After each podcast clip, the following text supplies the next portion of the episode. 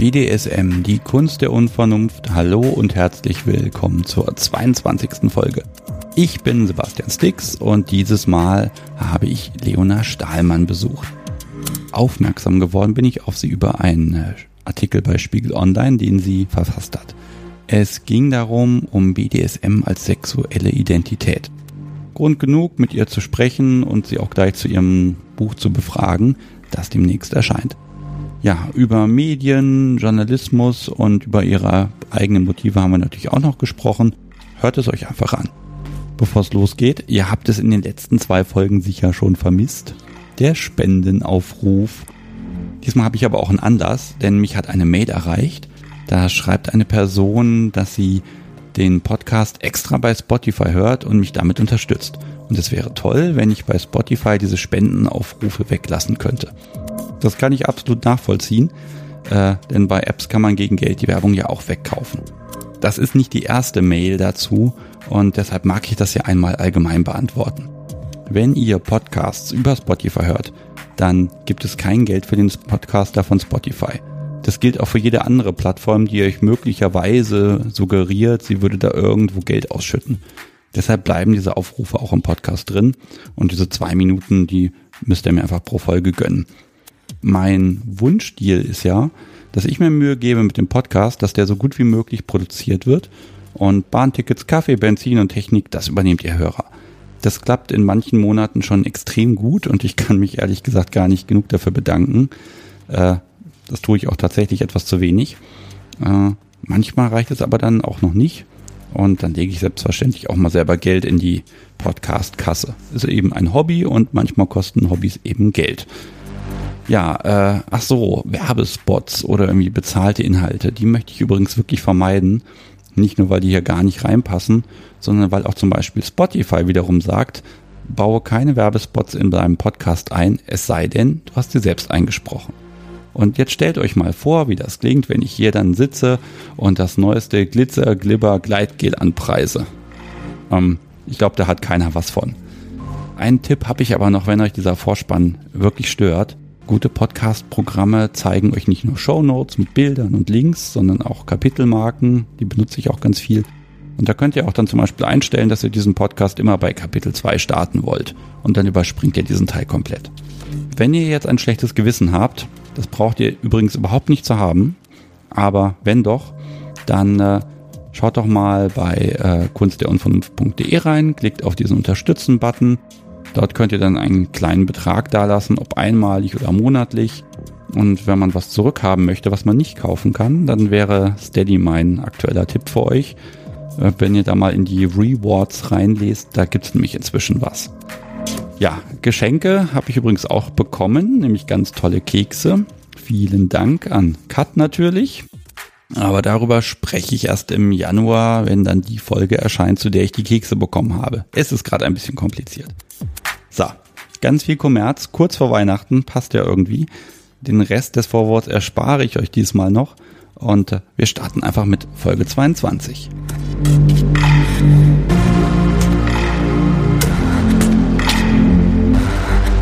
Ich bin in Hamburg, habe das Hörertreffen hinter mich gebracht, eine leicht durchzechte Nacht gehabt, sitze aber hier bei Leona. Hallo. Hallo Sebastian. so, schön, dass wir es geschafft haben. Sehr schön. Viele von den Hörern haben vielleicht schon was von dir gelesen. Mhm. Hm, darüber bin ich auch auf dich aufmerksam geworden. Du hast einen Spiegelartikel über BDSM geschrieben. So ist es. Magst du zwei, drei Sätze dazu sagen? Das ist eine sehr unspezifische Aufforderung, aber das kann ich tun. Ich habe im September einen Artikel veröffentlicht, eigentlich einen Essay, muss ich dazu sagen. Äh, Sebastian hat mich gerade im Vorfeld darauf aufmerksam gemacht, dass, äh, dass der Neuigkeitenwert sozusagen nicht so leicht zu erfassen war. Es ist tatsächlich eher ein literarischer Essay, wenn man so möchte, ähm, und kein Stück Informationsjournalismus. Ich habe versucht zu erklären, warum ich finde, dass äh, BDSM-Sexualität eine Identität ist, eine sexuelle Identität und nicht nur eine Neigung. Äh, und warum sie dementsprechend soziopolitisch auch als solche wahrgenommen werden sollte. Ja. Wir werden gleich dieses Thema ein bisschen näher beleuchten. Das heißt aber, liebe Hörer, ihr ahnt es schon, ähm, Leona ist freie Autorin an der Stelle. Nicht nur an der Stelle. Okay, Leona ist freie Autorin. Jetzt habe ich es ordentlich gesagt. Stellen. Die ersten fünf Minuten, die, da bin ich immer wahnsinnig nervös. Ich weiß nicht, warum, das kriege ich nicht weg. Das ist ein bisschen süß, das ist okay. Ja, toll, ich bin süß. du bist 31, das darf ich sagen. Mhm. Hm, ja, wohnst in Hamburg, das wissen wir ja schon, hast den Artikel geschrieben, jetzt habe ich nochmal alles wiederholt. Ähm, ja, dann fangen wir doch erstmal ein bisschen weiter vorne an. Du und BDSM, das ist ja irgendwie zusammengekommen. Ja, das ist so zusammengefallen, das stimmt. Deine Frage ist sozusagen, wie kam es zusammen? Ja. Ja, okay. Das ist eine sehr grundlegende Frage, die mich lange beschäftigt hat. Tatsächlich kann ich das selber, wie viele andere wahrscheinlich auch nicht hundertprozentig ähm, rekonstruieren. Ich kann aber sagen, dass ich Erinnerungen habe, frühkindliche Erinnerungen an Sexualität oder sexuelle Gefühle oder ein vages Interesse für Dinge, die andere nicht so spannend fanden wie ich oder vielleicht anders spannend, die ich in keinster Weise einordnen konnte. Und frühkindliche Sexualität ist ja, ist ja ein Ding, das gibt es. Ja. Es ist auch nicht so verstörend, wie manche Eltern immer noch glauben. Ähm, Kinder und auch Kleinkinder haben natürlich auch in irgendeiner Weise äh, sexuelle Reize um sich herum. Sie haben ja auch schon ihre Geschlechtsorgane, auch wenn sie nicht äh, geschlechtsreif sind. Dementsprechend eigentlich eine ganz normale frühkindliche Entwicklung, nur dass ich, ähm, wie gesagt, eben Interesse an auch an Worten hatte, sehr früh an Worten und ich glaube auch da kann man sagen, meine Anlage zur Schriftstellerei hat sich auch da schon gezeigt, nicht nur BDSM.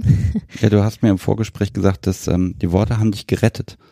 Die haben mich gerettet, aber auch zerstört. Also als Kind habe ich schon viel gelesen. Ich bin Einzelkind, das kann ich vielleicht noch zu meiner ähm, zu meinem Familienhintergrund sagen. Und äh, wenn man Einzelkind ist, dann hat man eigentlich nur zwei Möglichkeiten. Entweder man ähm, sucht sich viele, viele Freunde außerhalb, äh, möglichst äh, auch solche mit Geschwistern, um, ähm, um in einem Netzwerk zu landen, oder man ist viel mit sich alleine und liest oder beschäftigt sich mit anderen Inhalten. In meiner Kindheit äh, waren Computer noch nicht so ein großes Ding. Deswegen habe ich mich eher beschäftigt mit Literatur. Es gab so bestimmte Bücher, da bin ich über Worte, Sätze und Beschreibungen gestolpert und fand die spannender als alles andere, was da so drin stand. Und diese, diese Worte sind irgendwie hängen geblieben und haben in, in meinem Kopf so ein abstraktes Muster, ein, ein irgendwie leuchtendes, glühendes Netzwerk gebildet, was miteinander zu tun hatte. Ich konnte aber nie verstehen, was die einzelnen Worte und Bilder in meinem Kopf dazu miteinander zu tun hatten. Und dass es sexuell war, wusste ich natürlich auch nicht.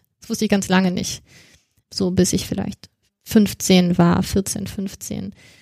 Und ich glaube, erst als Teenager habe ich wirklich verstanden, dass das etwas ist, was mit Erotik zu tun hat. Und das ist ja nichts, was Teenager so so leicht finden. Ich glaube, niemandem fällt es leicht, seine, seine Sexualität zu entwickeln, zu verstehen, sich damit auseinanderzusetzen, ganz egal, welcher Natur sie sein mag. Bei mir war es nun so, dass ich überhaupt keine Quellen hatte, auf die ich mich beziehen konnte. Ich hatte keine Informationsstände. Es gab sowas wie SMJG in meiner Gegend auch nicht. Und ich hätte mich nicht mal getraut, die Begriffe, die ich als Kind spannend fand, äh, zum Beispiel Unterwerfung und solche Sachen, zu googeln. Das, äh, ich hatte irgendwann einen Computer, so mit 12, 13 habe ich meinen ersten Computer bekommen und ich hatte auch Internetzugang. Aber diese Worte erschienen mir viel zu kraftvoll und mächtig und auch verräterisch auf irgendeine Art, dass ich sie irgendwo hätte eintippen können. Also habe ich das für mich behalten und weiterhin versucht zu entschlüsseln, warum ich das interessant finde und was daran ich interessant finde und äh, warum ich auch sexuelle Gefühle dazu entwickle.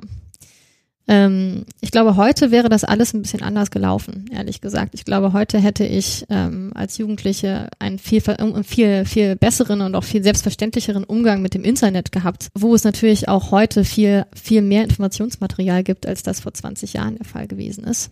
Lass, lass mich mal fragen, äh, war dir bewusst, dass das irgendwie, ich sag mal was, hm, also was Unanständiges ist oder warum man, wo, wo kam dieser Respekt her davor, da weiter nachzuforschen? Ja, gute Frage. Also, dass es was Anstößiges ist, das wusste ich schnell, weil das aber auch ganz klar war. Also, wenn man solche Worte wie zum Beispiel Unterwerfung, Dominanz, ähm, Disziplin, solche Sachen, wenn man die gut findet, dann weiß man, glaube ich, von vornherein, dass das für den normalen Menschen eher unangenehme Worte sind, die mit unangenehmen Szenen verbunden sind im Kopf. Ne? Das ist ja jetzt nichts, was man so als Freizeitvergnügen sucht, sondern ähm, das sind Dinge, die sind ja auch, äh, wenn man sich die Geschichte anguckt, natürlich auch mit, ähm, mit, mit schlimmen Geschehnissen in der Historie verbunden. Ne? Also äh, es ist ja nun nicht, nicht unbedingt der Wellness-Bereich der Geschichte, in dem, in dem solche, in dem solche ähm, Worte und solche Semantiken eine Rolle spielen, sondern das ist auch oft gewaltvoll, das ist oft, es bewegt sich oft in, in so Grenzbereichen und ähm, dass es mit Sexualität zu tun hat, wusste ich ja zuerst gar nicht, sondern mir war nur klar, diese Worte, die haben auch immer was Dunkles irgendwie, was, ja, was was Zwielichtiges und das berührt Bereiche, die, die mich nicht so interessieren sollten, wie sie mich interessieren. Weißt du, was ich meine? Also da war die Sexualität gar, noch nicht, gar nicht unbedingt so das, was ich daran anstößig fand, sondern dass ich überhaupt nicht zu diesen eher zweifelhaften Bereichen sozusagen ähm, hingezogen gefühlt habe. Ich versuche mal einen Vergleich. Ich war in der dritten Klasse auf einer Klassenfahrt. Mhm. Das ist natürlich eine Burg und ich hatte irgendwie eine unglaubliche Faszination seit der Ankündigung, wir werden diesen Folterkeller besuchen. Keine Ahnung warum. Hinterher stand ich dann in diesem Keller und habe leuchtende Augen gehabt und ähm, hätte aber damit, da war ich halt da, aber was willst du machen, ne? Ich hätte, wusste überhaupt nicht, kann ich damit irgendwas machen oder so, aber irgendwie hat es mich ange, es hat mich irgendwie angesprochen, aber ich konnte es nicht fassen tatsächlich. Ja. Und da war ich dann ja auch schon zehn, glaube ich, mittlerweile. Hm, das ist mir aber auch viel später erst bewusst geworden. Aber trotzdem der Folterkeller, das war so das, wo da habe ich mich schon Wochen vor der Klassenfahrt drauf gefreut. Wir fahren in die Burg und wir werden diesen Folterkeller sehen. Deine erste eiserne Jungfrau, ein wirkliches äh, Erweckungserlebnis. Ganz ehrlich, das Ding war völlig enttäuschend. Ich glaube, da haben sie eine, was, eine Streckbank aufgebaut, dann den Schürhaken und noch irgendwie einen Haken an der Decke und mehr war da nicht. Ne? Hm. Aber trotzdem, da war der Folterkeller. Ne? Ich weiß nicht, aber das hat auch ganz viele von uns, von uns Jungs fasziniert. In ähm, deiner Klasse meinst du? Ja. Oder meinst du in deiner ja, BDSM-Community? Nein, nein, in, in der, in der mhm. Schulklasse tatsächlich. Ich bin halt offensichtlich dran hängen geblieben. Mhm. Äh, Die anderen nicht? Weißt du das genau? Oh, also wirklich aus der, aus der mittelhessischen Provinz, da kann ich ganz ehrlich sagen, also wenn es einer von gefühlt 500 ist, der da dran hängen geblieben ist, dann ist das schon viel. Okay. Aber vielleicht leben die es auch einfach nicht offen aus, sondern das ist halt privat. Ne? Also ich denke tatsächlich, dass jeder Mensch in irgendeiner Weise die Anlage hat, Macht und ihre Ausübung spannend zu finden. Selbstverständlich, weil es natürlich damit zu tun hat, ähm, seine eigene Identität damit auch zu gestalten oder ähm, ja, ähm, und davon macht sich, glaube ich, niemand frei. Das Problem ist, dass wir uns natürlich in einer Gesellschaft äh, von Menschen befinden und diese Gesellschaft funktioniert nur, weil alle ähm, den, den Bereich ihrer eigenen Macht äh, so weit zurücknehmen, dass sie sich als Individuen freundlich und friedlich begegnen können. ähm. Ja, das ist so ein bisschen, ne, wir wollen alle liberal und alles ist frei und jeder trifft seine Entscheidungen und dann kann man doch nicht das Gegenteil davon sexy finden. Ja. Vielleicht findet man es aber gerade deswegen sexy. Puh, also das ist ein Bereich. Also wenn ich in einem Regime lebe, mhm. wo ich unter ganz vielen Zwängen stehe und mich um Grundbedürfnisse sorgen muss, dann habe ich keine, keinen Platz mehr, um das sexu zu sexualisieren. du meinst, du meinst, BDSM ist eine Luxuserscheinung äh, der westlichen Welt, der freien westlichen Welt? Das weiß ich ehrlich gesagt nicht, aber ich glaube natürlich, dass jemand, der, der wirklich viel Druck und viele Zwänge erlebt, mhm. dass der dann der wird was anderes suchen, was ihn fasziniert. Ich weiß es ehrlich gesagt nicht. Es gibt, ähm, es gibt so bestimmte Studien auch zu ähm, BDSM, oder was heißt BDSM, aber sagen wir mal Fetischsexualität in der, in der Geschichte, also eine Art von Erotikgeschichte. Und es gibt so bestimmte Zeichnungen und, und Höhlenmalereien und irgendwelche ägyptischen Friese, von was weiß ich wann äh, zu den Zeiten der Pharaonen, die zeigen, dass damals auch schon äh, Menschen sich mit Schmerzen stimuliert haben, zum Beispiel, dass sie sich auch aus Lustgründen ausgepeitscht haben und solche Sachen. Äh, und da gab es natürlich auch noch Sklavenhaltung und all sowas und die Welt war noch um einiges rauer, als sie heute ist. Also ich bin, ich bin nicht sicher, ob man das so sagen kann, auch wenn es eine verführerische Annahme ist. Ja, dann weiß ich doch was, welches Thema ich hier mal erforschen muss. ja, das ist da. Das Pharaonen und BDSM notierst du dir jetzt, oder? Ich schreibe jetzt tatsächlich mal ähm, BDSM in Diktatur, schreibe ich hier auf. Ich bin gespannt, ob es dazu Quellen gibt, ehrlich gesagt. Wahrscheinlich nicht, aber man kann das ja so ein bisschen auf dem Schirm haben. Mhm. Ähm, aber ich glaube tatsächlich, also für mich ist das ja doch, also für mich ist ja BDSM ein, ein, ein, ein Ausdruck meiner Freiheit. Mhm. mhm. Und auch für, für mein, meine Partnerin, die ja nun mal meinen Zwängen unterliegt, ist das behaupte ich jetzt mal, auch ein Ausdruck ihrer Freiheit, dass sie Ja. nämlich frei entscheiden kann, dass sie eben diese Freiheit nicht immer haben will. Äh, also wäre das ja wieder eine Rebellion gegen äh, äußere Zwänge. Und dann macht man es nochmal extra deswegen. Ja, ja, ja, doch. Also das, das würde ich unterschreiben. Hm. Ich würde jetzt ungern so lange um diesen Spiegelartikel rumreden, weil die, die, die Leute, die es hören, die warten natürlich jetzt Ja, drauf, klar. dass wir darauf kommen. Äh, wer ihn nicht kennt, ich werde diesen, diesen Link dazu, der ist auch immer noch online zum Glück, äh, der ist in den Shownotes drin, im Zweifel auch auf der Website, da kann man den jetzt nochmal schnell lesen. Das dauert, ich glaube, acht Minuten habe ich gebraucht. Und dann hat man ihn gelesen, dann liest man ihn am besten nochmal. Dann glaube ich nämlich, dann versteht man ihn auch ein bisschen besser. Mhm. So ging es mir. Äh, und dann macht er auch gleich viel mehr Spaß. Ich würde jetzt, ich wollte jetzt fast fragen, kannst du ihn mal zusammenfassen? Aber das ist ja eigentlich, der ist ja schon recht komprimiert. Ich fange mal ganz provokant an. Nicht, Inhalt ist nicht, dass die LGBT-Flagge nochmal einen Streifen braucht. Das steht da zwar drüber, aber das ist nicht das, was du gemeint hast. Das ist nicht das, was ich gemeint habe, sondern es handelt sich um eine äh, durchaus handelsübliche Metapher. Das haben viele, viele Menschen nicht verstanden oder auch nicht verstehen wollen, weil es natürlich der größere Aufreger ist, wenn man es nicht versteht. Und äh, tatsächlich gab es eine Replik auf, ähm, auf diesen Artikel in der NZZ von einer Kolumnistin namens Birgit Schmidt, die genau darauf anspringt und die sagt, diese Forderung, gesehen zu werden, ist, ist von Menschen, die einen Teil ihrer Lust daraus ziehen, im Dunklen zu bleiben und im Verborgenen und im Geheimen, die einen Fetisch daraus machen, dass man sie nicht sieht, äh, dass sie, ähm, dass sie in exklusiven Zirkeln unterwegs sind, dass diese, diese Forderung darum absurd sei, äh, weil es für uns ein Lustgewinn ist, am Rand zu stehen, sozusagen. Das äh, würde ich so nicht unterschreiben. Zumal eben das BDSM-Spektrum, wie du ja auch weißt, ein sehr weit gefächertes ist. Ich ziehe nicht unbedingt äh, Lustgewinn daraus, dass ich meine Sexualität äh, vor anderen verbergen muss oder dass sie in Hinterzimmern stattfinden oder in abgedunkelten Clubs. Das bringt mir nichts, das gibt mir keinen Kick, das ist eine unangenehme Begleiterscheinung. Es gibt aber sicher auch Menschen, die gerade das daran spannend finden. So dieses Anrüchige, dieses Obskure, dieses Geheimnisvolle, Eyes Wide Shut mäßig, ne? Das mag schon sein. Ich glaube aber, das sind tatsächlich eher Menschen, die sagen würden, BDSM ist eine Neigung. Also im Sinne von eine sexuelle Präferenz, die sie mal leben können, aber auch nicht müssen.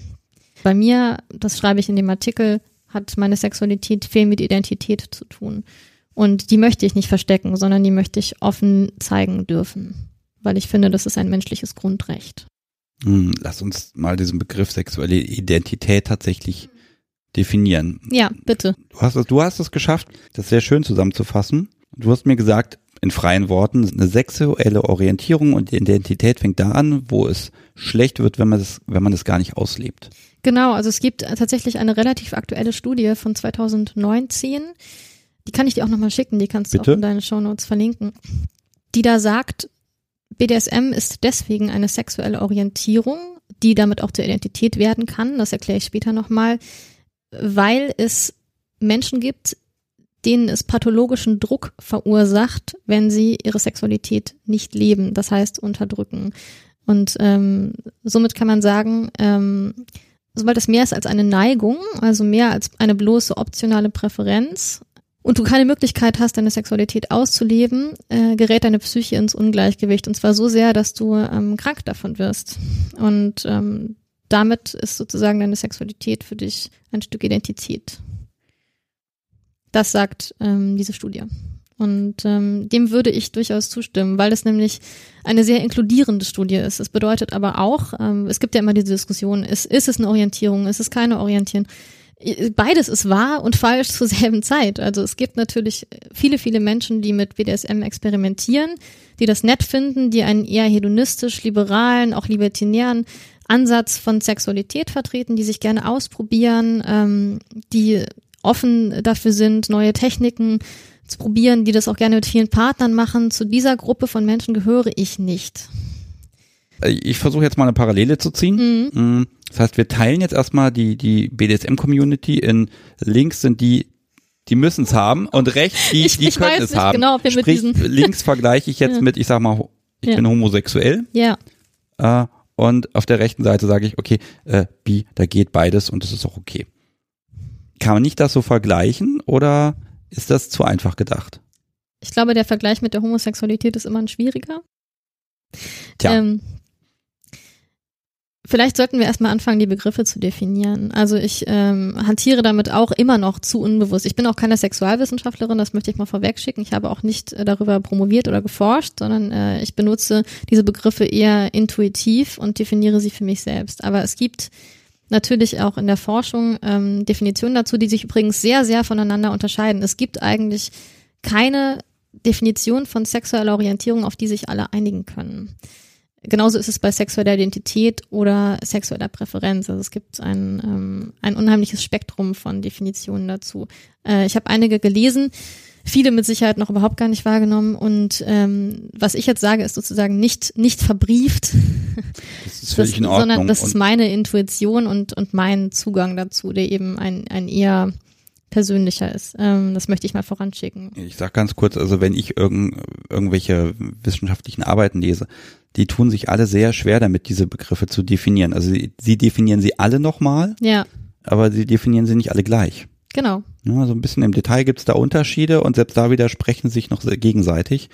Äh, da würde ich sagen, da legen wir jetzt nicht ganz so viel Wert drauf, dass das jetzt zitierfähig und wissenschaftlich korrekt ist, sondern wir wollen ja erstmal ein Bild zeichnen, wie wir das sehen oder wie du das siehst und Ja. dann komme ich dann mit oder Oder widerspreche dir. Ja, also es gibt, es gibt viele Menschen, die ich treffe, die sagen, für mich ist BDSM eine Neigung. Ich würde Neigung gleichsetzen und synonymisieren mit Präferenz. Ja, es ist eine, eine Vorliebe.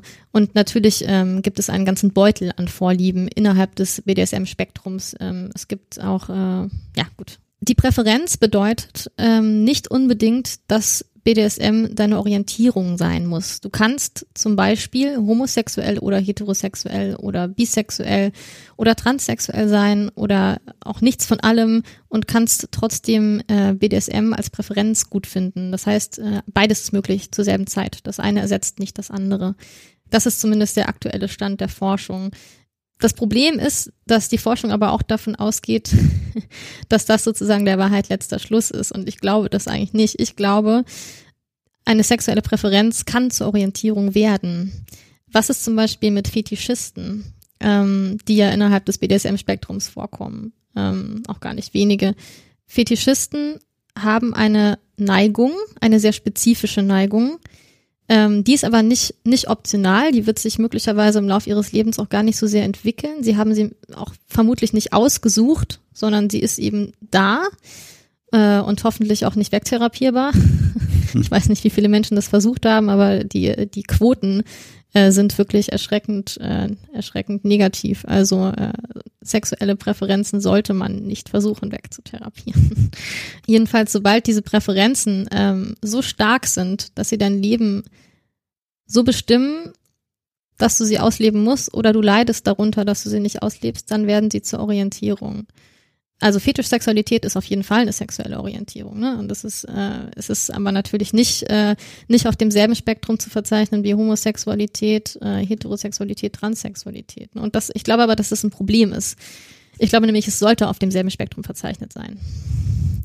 Ähm, Hm, Siehst du jetzt BDSM gerade als, als Untergruppe von Fetischisten? Nee, ich sehe BDSM als Obergruppe und, und äh, Fetischisten kommen in dem Spektrum vor. Mhm. Also BDSM, den Begriff ziehst du gar nicht so eng, weil es gibt ja wirklich Menschen, die sagen, BDSM ist tatsächlich die, ja, eben der Sadomasochismus als, als Begrifflichkeit. Und das ist ja doch ein sehr enges Feld. Und ich sage ja, BDSM Mhm. ist extrem weit. Im Prinzip ist alle Abweichung von, von der, von der, ich sag mal, Missionarstellung ist schon irgendwie als BDSM zu kennzeichnen. Ah ja? Also ich, mir fällt wenig ein, äh, wo ich sage, da äh, habe ich nicht plötzlich BDSM-Komponenten drin. Beispiel? Okay, also einfaches Beispiel, zwei Menschen haben Sex. Okay.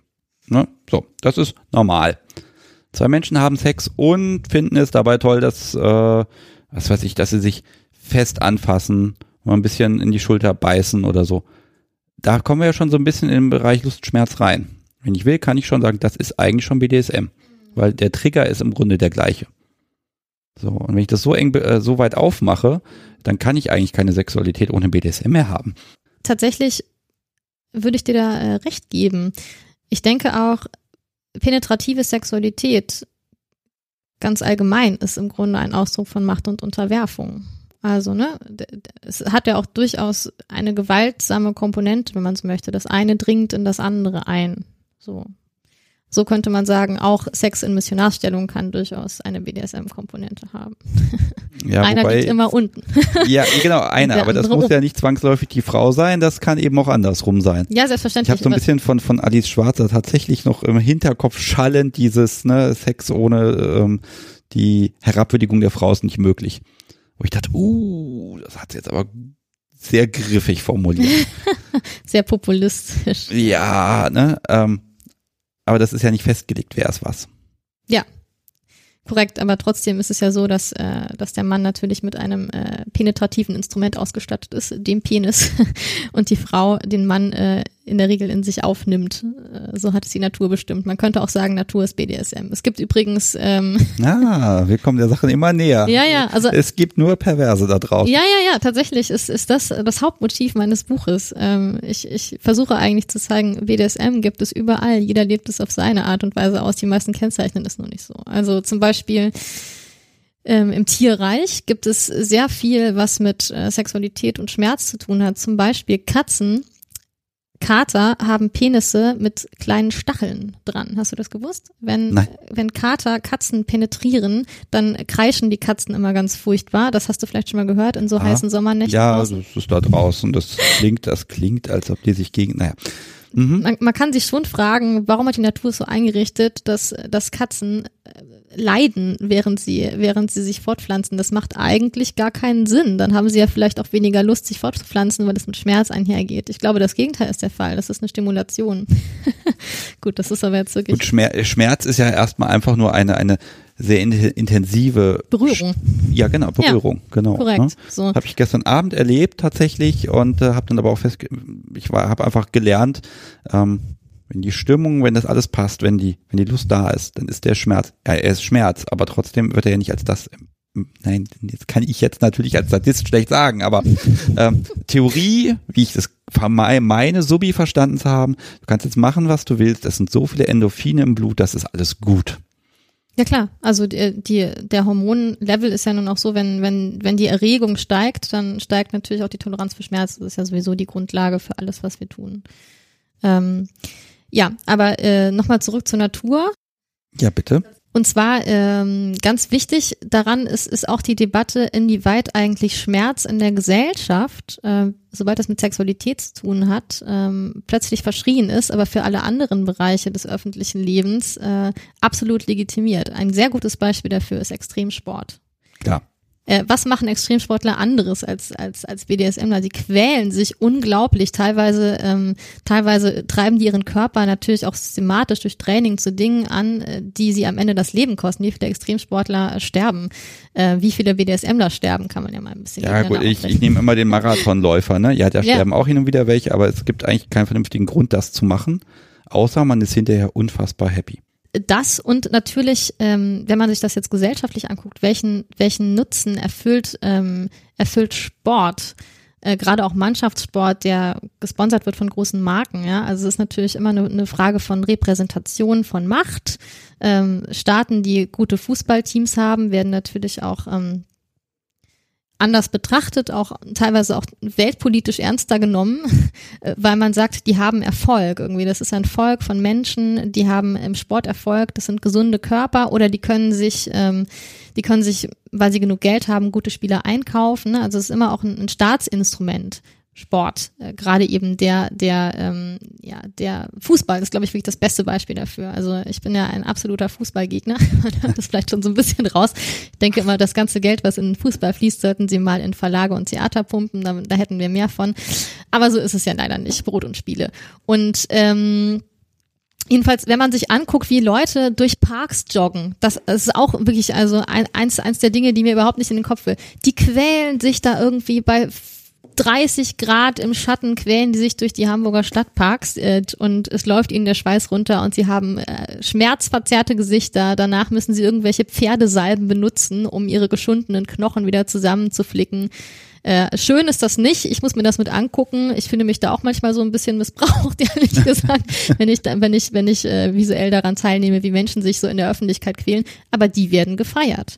Äh, dafür, dass sie so eine Selbstdisziplin haben, dafür, dass sie sich selbst überwinden können. Sobald aber die Erotik ein Faktor ist, äh, ist plötzlich Schmerz krank und pervers. Und das, das ist etwas, was ich durchaus durchaus interessant finde und auch mit Humor betrachten kann, aber es ärgert mich auch.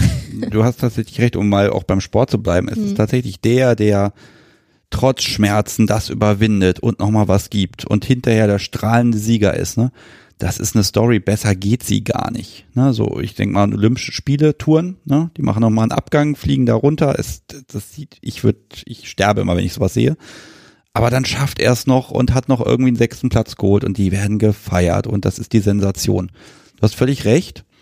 Ähm, Habe ich so noch gar nicht gesehen. Aber Schmerz und das Überwinden und Durchstehen, das ist belohnungswürdig. Genau. Das ist vorbildhaft. Vorbildhaft ist ein sehr gutes Wort in dem Zusammenhang. Es sei denn, du machst es einfach nur aus Spaß, um deine persönliche Lust zu steigern, dann bist du pervers, ein Hedonist und in jedem Fall äh, möglichst weit abseits der Gesellschaft zu stellen äh, oder in irgendwelchen Boulevardzeitungen zu zerreißen. Und äh, das finde ich ja gefährlich. Das heißt, ich kann jetzt alle Sportler in die Gruppe BDSM einordnen. Ich glaube, die leben das einfach anders aus. Die haben, ich, ich sage nicht, dass alle Extremsportler einen, einen Hang zu BDSM haben. Ich glaube aber, dass jeder Mensch in irgendeiner Weise Lust daran hat, sich selber zu überwinden. Und der eine tut es sexuell, der andere tut es im Sport, ähm, der dritte tut es ähm, zum Beispiel mit Schach und, und überwindet seinen eigenen Intellekt und äh, verliert dabei irgendwie ähm, drei Kilo Gewicht äh, nur davon, dass er so viel denkt. Das ist auch eine Art von Masochismus. ist ja auch nicht unbedingt angenehm. Also davon kann ich auf jeden Fall viel berichten davon, wie quälend eigentlich Denken sein kann. Ich glaube, da greifen Schriftstellerei und BDSM ineinander, sind beides Dinge, die sehr quälend sind und eigentlich danach immer besser als währenddessen. Insofern. das ist doch eigentlich schon alles und äh, ganz ehrlich, es fängt bei äh, fängt bei bei Kindern schon an, ne? Du musst lernen und machen und tun und dich mhm. anstrengen und das die unangenehme Zeit überstehen und hinterher hast du dann ein Glücksgefühl. Also geht es doch eigentlich nur darum, ähm, man will glücklich sein und BDSM ist ein Weg dazu. Total, ja. Sagen wir zufrieden. Glück ist ja immer so eine Sache, ne? Aber jedenfalls zufrieden und für den Moment äh, durch eine Flut von Hormonen erleichtert. Vom existenziellen Druck befreit durch ein paar Glückshormone für zehn Minuten. okay, dann versuche ich mal mit einem ganz dummen Wortspiel. Also Zufriedenheit ist toll und wird gefördert. Befriedigung ist ein Problem. Ja, oder hat eben immer noch etwas sehr, sehr Anstößiges und, und wird immer, immer noch skeptisch betrachtet, ähm, weil es sich eben auch der Kontrolle entzieht, also der staatlichen Kontrolle. Ne? Wenn wir hier vor, für uns selber in unseren Wohnungen äh, Dinge miteinander tun, dann ist das natürlich nichts, woran der Staat irgendwie gewinnt. Und das passt auch eigentlich wenig in unser kapitalistisches System. Im Grunde genommen, und das ist auch eine, ein Aspekt von BDSM, der, der wenig beleuchtet ist, über den ich aber viel nachgedacht habe, im Grunde genommen sind BDSMler die größten Antikapitalisten.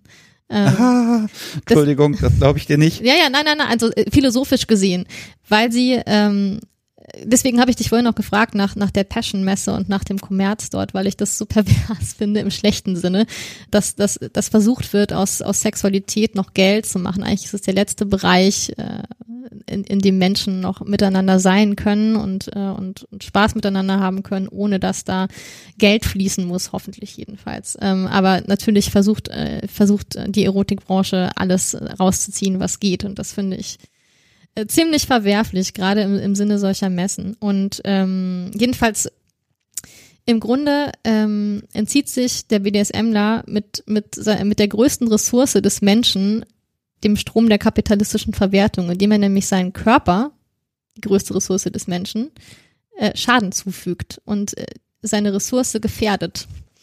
Ey gut, das macht ein Sportler aber auch. Richtig, aber da ist es natürlich wieder angesehen, weil sich der Sport anders als private BDSM-Erotik kapitalisieren lässt, monetarisieren lässt. Äh, es wird geht doch bei BDSM auch. Wir haben ja die Messe gestern gehabt. Genau, aber ich finde das falsch. Also das heißt, ich habe die Passion Messe ist der Sportartikelhersteller des, des BDSM. Ja. Das heißt, ich stelle mir jetzt die entsprechenden staatlich geförderten, staatliche Kontrolle, mhm. BDSM-Partys vor, mhm.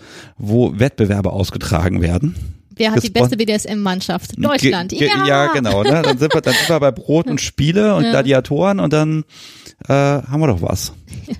Also zugegeben, es ist alles sehr, sehr, sehr verquer und sehr abstrakt, was ich hier erzähle. Aber ich denke, das ist einer der Punkte, warum, warum BDSM immer noch so ein schlechtes Image hat und auch immer dieses sehr Verrufene dabei ist und dieses, dieses sehr Befremdliche auch, weil wir mit unserem Körper ähm, der ja auch gerade heute als Tempel betrachtet wird und was wir nicht alles tun und Detox und äh, ayurvedisches Öl ziehen und äh, jeder ist im Fitnessstudio angemeldet und äh, wir huldigen, wir huldigen dem Fleisch und äh, was macht der BDSMler? Ähm, er, er knabbert an, an seiner eigenen äh, Fleischlichkeit sozusagen. Er er verringert seine eigene Ressource und, ähm, und bricht ein in seinen Tempel. Und äh, das kann natürlich in, in dieser Art von Gesellschaft, in der wir uns heute bewegen, nicht äh, gut geheißen werden. Beim Sport das, ist es was anderes. Ja, aber das ist ja ein Urteil. Wer trifft denn dieses Urteil? Also ich habe noch keinen, ich sag jetzt mal, ja, noch niemanden gehört, der gesagt hat,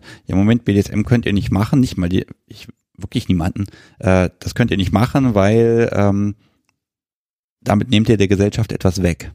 Natürlich sagt das keiner. Es ist eine abstrakte Theorie. Das ist ein Theoriegebäude, was über allem schwebt sozusagen. Und äh, natürlich würde das niemand genauso benennen. Ich glaube auch nicht, äh, dass, äh, dass viele Leute meiner Meinung sind. Ich glaube, oder das ist einfach nur etwas, was ich, was ich für mich so herausdestilliert habe. Ich habe mich einfach gefragt, was macht den Leuten an BDSM so Angst? Und ich glaube, das ist schon immer noch auch ähm, der Umgang mit, mit, mit den Körpern, der eben natürlich auch manchmal krass ist und der, ähm, den man sehen kann, den man an Spuren sehen kann. Ähm, und der auch nicht immer gut ausgeht. Es gibt natürlich auch beim BDSM Unfälle, genau wie beim Sport. Also äh, nur eben, dass das Sport anders als BDSM wahnsinnig glorifiziert ist und äh, genau. Und ich finde das ähm, ja ein bisschen verlogen und ein bisschen ja, es hat so ein hat so ein Hintertürchen, was mir nicht gefällt. Okay, und was kann man jetzt tun? Oder ist in der ersten, nein, tun, das ist, ja. eine, das ist eine blöde Frage. Äh, nein, fangen wir mal an mit, ähm, wo stehen wir jetzt? Ich meine, wenn ich jetzt mal 20 Jahre zurückgehe, mhm. ich habe ja fast das Gefühl, das war damals leichter. Weil da gab es einfach mehr dunkle Ecken, wo die BDSMer hingehen konnten. Und dadurch, dass es so viele ja. dunkle Spots gab, ähm, aber das sind nur Erzählungen. Ne? Ja. Ich habe momentan das Gefühl, ich sehe das in, in Berlin, lese ich das immer wieder, da sterben auch noch die letzten Clubs, die werden alle zugemacht, da werden Mieten erhöht, ähm, da werden Gebäude umgewidmet. Ähm, das heißt, diese, die dunklen Ecken, wo BDSM stattfindet, so mhm. hast du es ja auch in dem Artikel beschrieben, äh, die werden weniger. Und äh, das ist politisch vermutlich gewollt. Natürlich, absolut. Und ich glaube, ähm, ich kann das nicht nur von Berlin unterschreiben. Es ist ja auch ein generelles Clubsterben, nicht nur im Erotikbereich. Ne?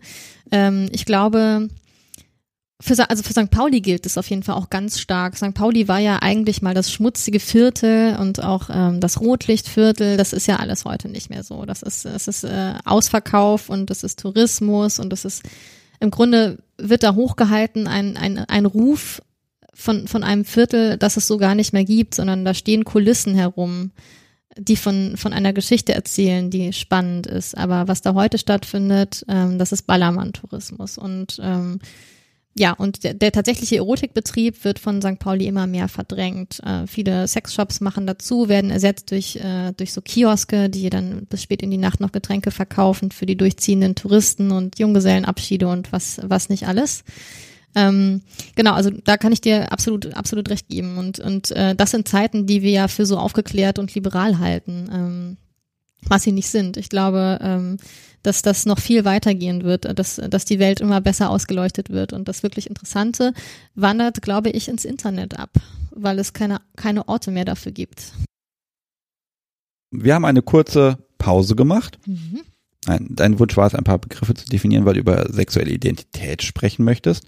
Und äh, ich möchte natürlich wissen, wie sieht denn deine sexuelle Identität aus? Erstmal, äh, glaube ich, ist es wichtig zu sagen, dass ich über sexuelle Identität spreche, weil BDSM meine sexuelle Identität ist ähm, und nicht meine Neigung. ähm, es gibt, äh, ich wurde relativ häufig gefragt, was, wie ich das abgrenze, die Begriffe. Ähm, was für mich die Orientierung ist, was für mich die Neigung ist und was dann die Identität oder ob das alles dasselbe ist. Das ist aber überhaupt gar nicht dasselbe. Die Neigung ist etwas, was nicht unbedingt mit Orientierung zu tun haben muss. Man kann BDSM gut finden, aber die Orientierung ist immer noch eine hetero oder homo oder trans oder was auch immer Sexualität. Und man macht so ein paar Ausflüge Richtung BDSM. Das ist eine Präferenz. Ähm, die kann sich ändern im Lauf des Lebens, die kann sich spät entwickeln, die kann auch wegfallen, die kann immer wieder neue Ausdrucksformen finden. Ähm, das ist der Unterschied ähm, zur Orientierung. Die Orientierung ähm, bedeutet, ähm, dass man ein sexuelles Konzept von sich hat, also ein Selbstkonzept, das ist die sexuelle Identität übrigens.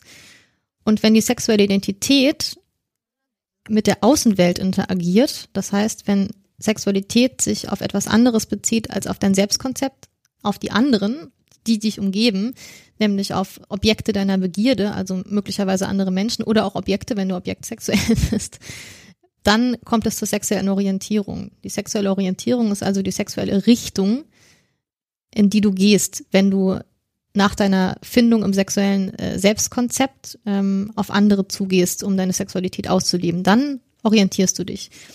Und äh, mein Artikel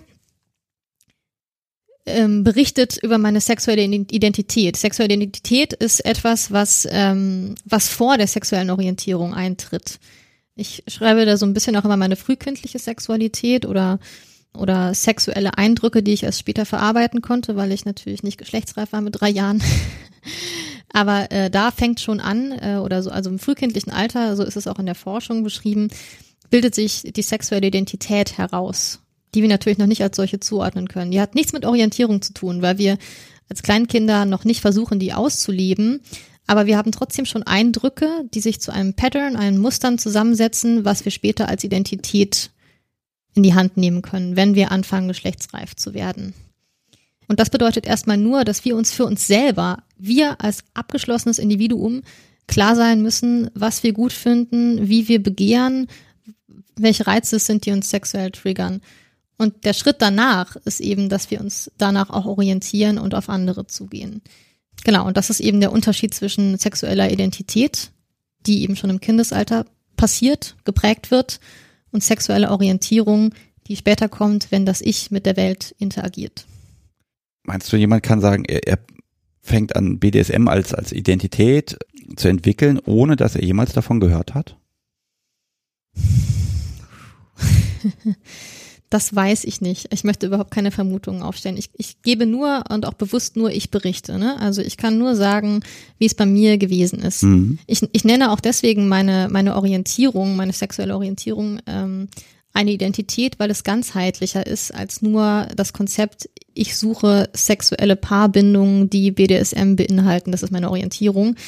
Ähm, aber ich sehe bei ganz vielen Menschen, auch bei ganz vielen, die von sich sagen, ach ja, WDSM, das ist so meine Neigung, meine Vorlieben und so, sehe ich etwas anderes, nämlich, dass Sexualität und ihre von der Norm abweichende Sexualität sie derart vereinnahmt, dass sie ihr ganzes Leben danach ausrichten und nichts anderes ist Identität. Ah, also ja. auch wenn die das verneinen und sagen, nein, nein, das ist irgendwie, das sind so Präferenzen und so, de facto ähm, gehen sie zu Stammtischen, ihr Freundeskreis setzt sich mit Menschen auseinander, die sich in der Subkultur bewegen und sie machen ihre Freizeitgestaltung zum größten Teil im Sinne ihrer sexuellen Präferenz. Ich sage nicht, dass es keine Präferenz ja. sein kann, aber es bekommt dann häufig so eine, eine sehr vereinnahmende, eine wirklich immersive Ganzheitlichkeit, die mich vermuten lässt, es handelt sich eigentlich um Identität. Weißt du, was ich meine? Und deswegen, also würde ich ja. für mich selber sagen, es ist, es ist mehr als Orientierung. Es ist auch ein Teil dessen, wer ich bin und, äh, und wie ich mein Leben gestalte. Und das ist für mich ähm, identitätsstiftend. Okay, du hast das so vollumfänglich jetzt okay. zusammengepackt. Das ist für mich jetzt ziemlich abschließend tatsächlich. Sehr schön. ja, also finde ich gut. Wir haben als beim Vorgespräch ja so ein bisschen drum gefeilt, wie kann man mhm. das ausdrücken. Ja. Äh, Nein, ich glaube, du hast jetzt wirklich alle Wenns und Abers richtig kompakt mit reingekriegt. Okay, das heißt, wir haben beide dieselbe sexuelle Identität. Genau. Sehr schön. Die gleiche, nicht dieselbe, hoffe ich. Jetzt möchte ich ja noch ein bisschen drauf eingehen, wie die sich bei dir äußert. Mhm. Äh, kannst du deine Frage präzisieren? Äh, ja, also ich kann sie, ich kann sie platt machen einfach. Ne? Bitte, ja. Ich frage natürlich jeden, ähm, okay, hier, du bist Dom, du bist Sub, ähm, äh, das sind natürlich Schubladen, ne? Packen wir dich in ein paar Schubladen rein. Wo würdest du dich äh, halbwegs wohlfühlen?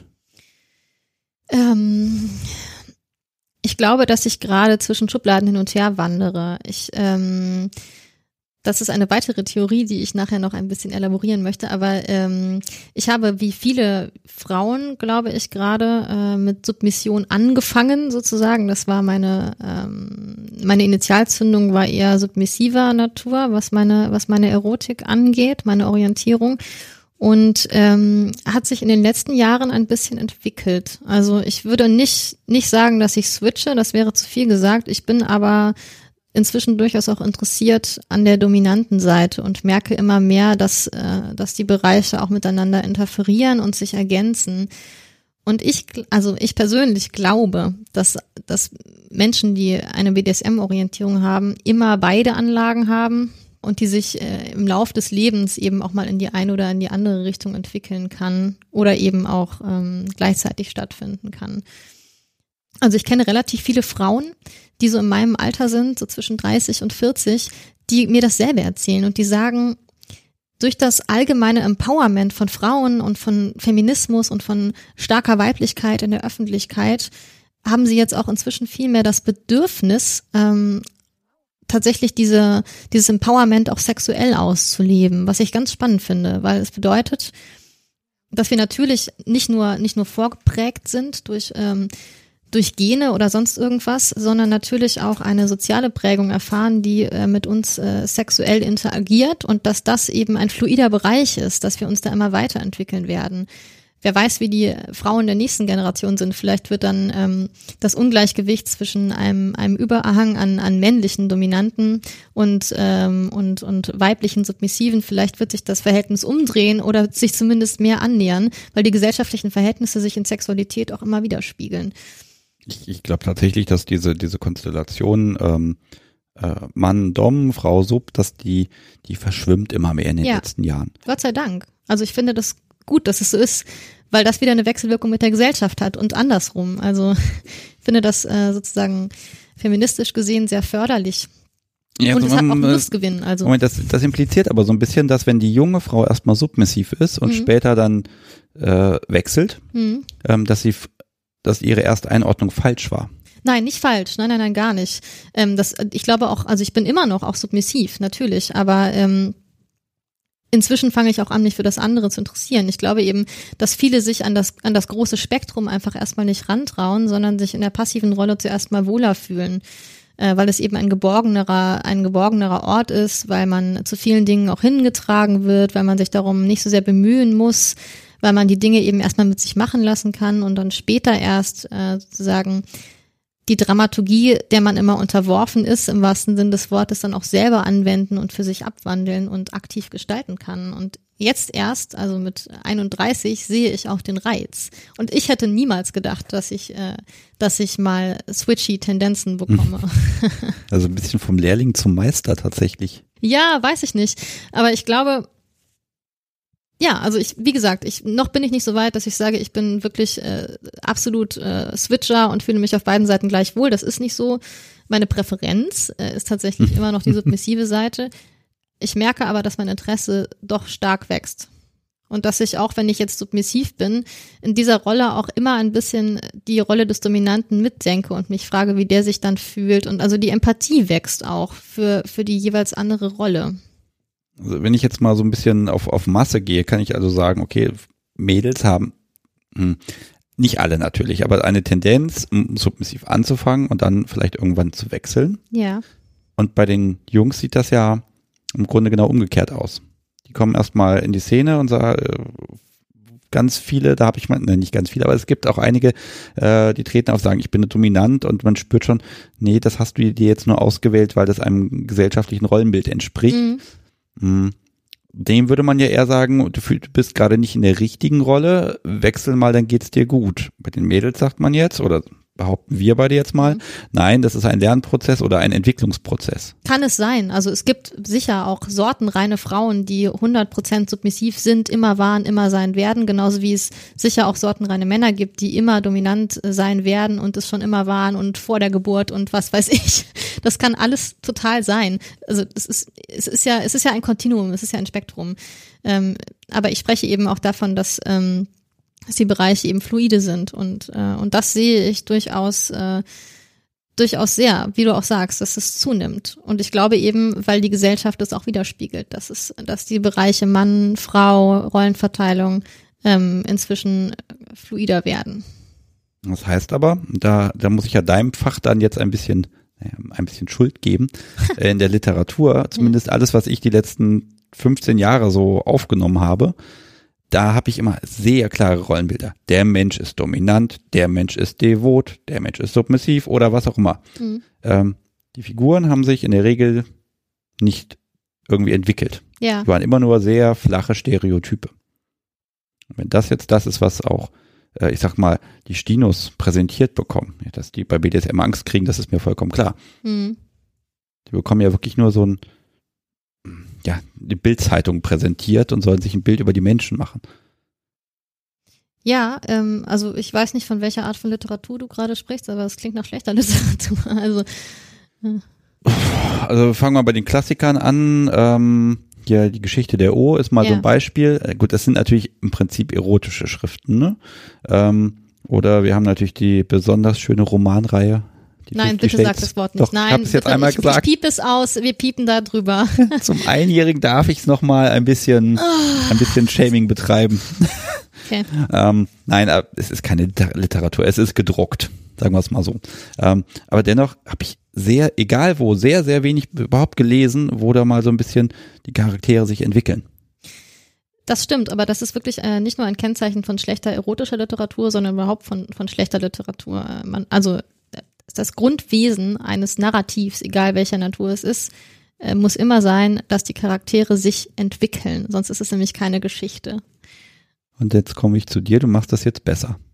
Ja, ich hoffe das. Tatsächlich, ähm, also ich habe einen, einen Roman geschrieben äh, über das Thema, wie es sich anfühlt, mit einer nicht normativen, einer BDSM-Sexualität aufzuwachsen. Und zwar an einem Ort, an dem die Zugänge zu Informationen, ähnlich wie in meiner Kindheit, ohne dass das Buch autobiografisch ist übrigens, noch ziemlich verstellt sind. Ich habe lange überlegt, wie ich das Personal besetze, ähm, ob ich äh, einfach um der Diversität zu genügen ähm, mal einen Mann an die Substelle setze und eine Frau an Topstelle.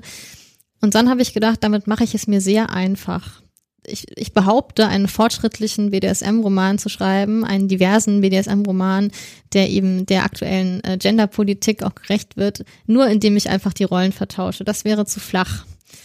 Und deswegen ähm, ist meine Verteilung tatsächlich so, dass ich eine submissive Frau und einen dominanten Mann habe. Die beiden entwickeln sich aber äh, im Verlauf, im Verlauf der Handlung. Das heißt nicht, dass sie switchen, aber ähm, tatsächlich ist es, es auch ein. Du sagst es, jedes Mal, du sagst hm. switchen, musst du lachen und auch mal so fürchterlich ausatmen. Äh, ist das für dich ein Schimpfwort? Oder ist das ein Problembegriff? Oder es ist kein Problembegriff. Ich glaube, ich flirte noch so ein bisschen mit diesem Begriff, ah. weil der für mich auch so neu ist. Weißt du, für mich ist es eine, eine große Attraktion, dass, dass ähm, dass das Wechseln der Seiten für mich inzwischen nicht nur möglich ist, sondern auch ein Bedürfnis und äh, dass diese Kategorie Switch für mich plötzlich interessant wird. Ich habe das ganz lange abgelehnt. Okay, also es ist Des, deswegen freue ich mich jedes Mal über diesen Begriff, wenn ich ihn sage Switch. Okay, ich werde die Folge nennen Switch, Switch, Switch. Nur damit du ein bisschen grinst. Das ist schön, ja. Okay, ich habe dich so böse unterbrochen. Das tust du ja ständig, Sebastian. Das, das ist, ist auch echt eine Unart. es ist ja, es tut mir leid. Ja. Ich kann nicht anders. Ja, Entschuldigung, das waren jetzt meine Switchy-Tendenzen vielleicht. Nein. Ich bin also, ja schon brav. Sehr gut. Jedenfalls, ähm, nein, also das Buch hat sozusagen die klassische Normalverteilung ähm, dominanter Mann und submissive Frau, aber es ist ein feministisches Buch. Durchaus. Und spielt eben auch ein bisschen ähm, damit, dass sich die Rollenverteilung auch in der Gesellschaft natürlich eben in der Sexualität wiederfinden und von beiden Seiten aufgebrochen werden und ähm, durcheinander fließen. Und nur weil ein Mann dominant ist, heißt das natürlich noch lange nicht, dass er der absolute, ähm, der absolute Gewinnertyp im echten Leben ist. Andersrum heißt es aber auch nicht, dass er der totale Verlierer sein muss, was ja auch öfter gesagt wird nach dem Motto, äh, wer es im echten Leben äh, zu nichts gebracht hat, der versucht sich sexuell irgendwie ähm, überzukompensieren, indem er die dominante Rolle einnimmt. Also ich versuche möglichst alle Klischees, die es gibt, in irgendeiner Weise zu unterlaufen. Also, also weder Privatjet noch Hartz IV, sondern einfach ganz normale Menschen. Ganz normale Menschen, also so normal, wie es unter Perversen eben möglich ist, ähm, die, die mit ihren Rollen auch kämpfen und sich auch darin eben entwickeln und finden. Und mir war es wichtig, dass ich keinen Roman über BDSM schreibe, der, der erotisch ist. Es ist kein erotischer Roman, das muss man dazu sagen. Es ist nicht Fifty Shades of Grey, sondern es ist eine eher soziologische, analytische, psychologische, auch ziemlich kühle Betrachtung. Wie hast du denn dafür recherchiert? Ähm, also wenn du sagst, ne, das hat, das mhm. hat, hat einen Bezug und du hast es analytisch, sagt mehr, es muss irgendwas geben, was du auseinandernehmen konntest. Und das noch in eine Story zu gießen, also eine Geschichte. Das ist, ja, das ist ja schwierig. Das, ich, das werde ich auch nie wieder so machen. Also ein, ein guter Freund von mir hat mir vorgeworfen, es handelt sich um ein Thesenbuch. Und das ist für ihn ein Schimpfwort, dass ich äh, eine, eine fiktionale Geschichte aufgebaut habe auf einer These über die Welt. Und das schimmert schon auch durch. Also ja, du musst, äh, du, du willst natürlich deine deine Message verkaufen und unterbringen, aber du willst auch eine schöne Geschichte darüber erzählen. Das ist ziemlich schwierig. Ähm, wo, wo geht denn der Kompromiss hin oder der Pragmatismus? Eher, dass die Geschichte stimmig ist und einen mitreißt oder dass die dass die nicht deine Fakten ist ja schwer zu sagen, mhm. aber ne, dass deine, dass deine Message auch wirklich untergebracht wird. Beides geht ja nicht immer gleichzeitig. Tja, du, da musst du meinen Lektor mal fragen. Also ich habe sehr intensiv mit meinem Lektor äh, über den Sommer äh, daran gearbeitet, der natürlich teamverkäufliche Geschichte ist beziehungsweise Team gut erzählte Geschichte. Ne? Also mhm. es soll natürlich auch einen Sog haben und es soll in irgendeiner Weise Spannung entstehen.